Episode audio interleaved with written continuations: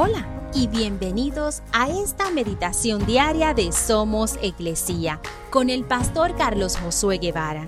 Mi nombre es Magali Méndez y queremos darte las gracias por permitirnos traer esta palabra de bendición a tu vida el día de hoy.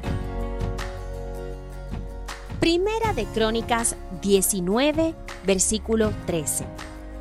Sé valiente luchemos con valor por nuestro pueblo y por las ciudades de nuestro Dios, y que se haga la voluntad del Señor. La vida de José en la Biblia no es una vida fácil.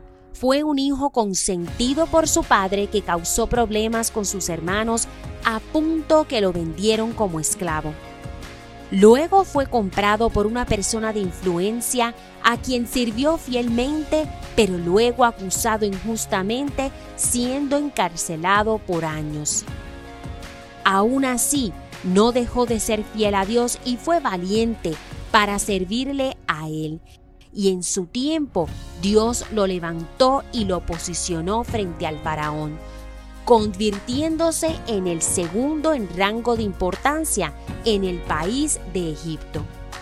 En ese momento podemos decir, qué vida más maravillosa la de José.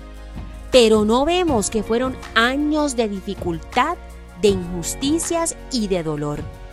Mas sin embargo, José siempre confió en Dios y depositó en él su esperanza, sabiendo que los resultados de su obediencia eran responsabilidad de Dios y que Él haría su voluntad.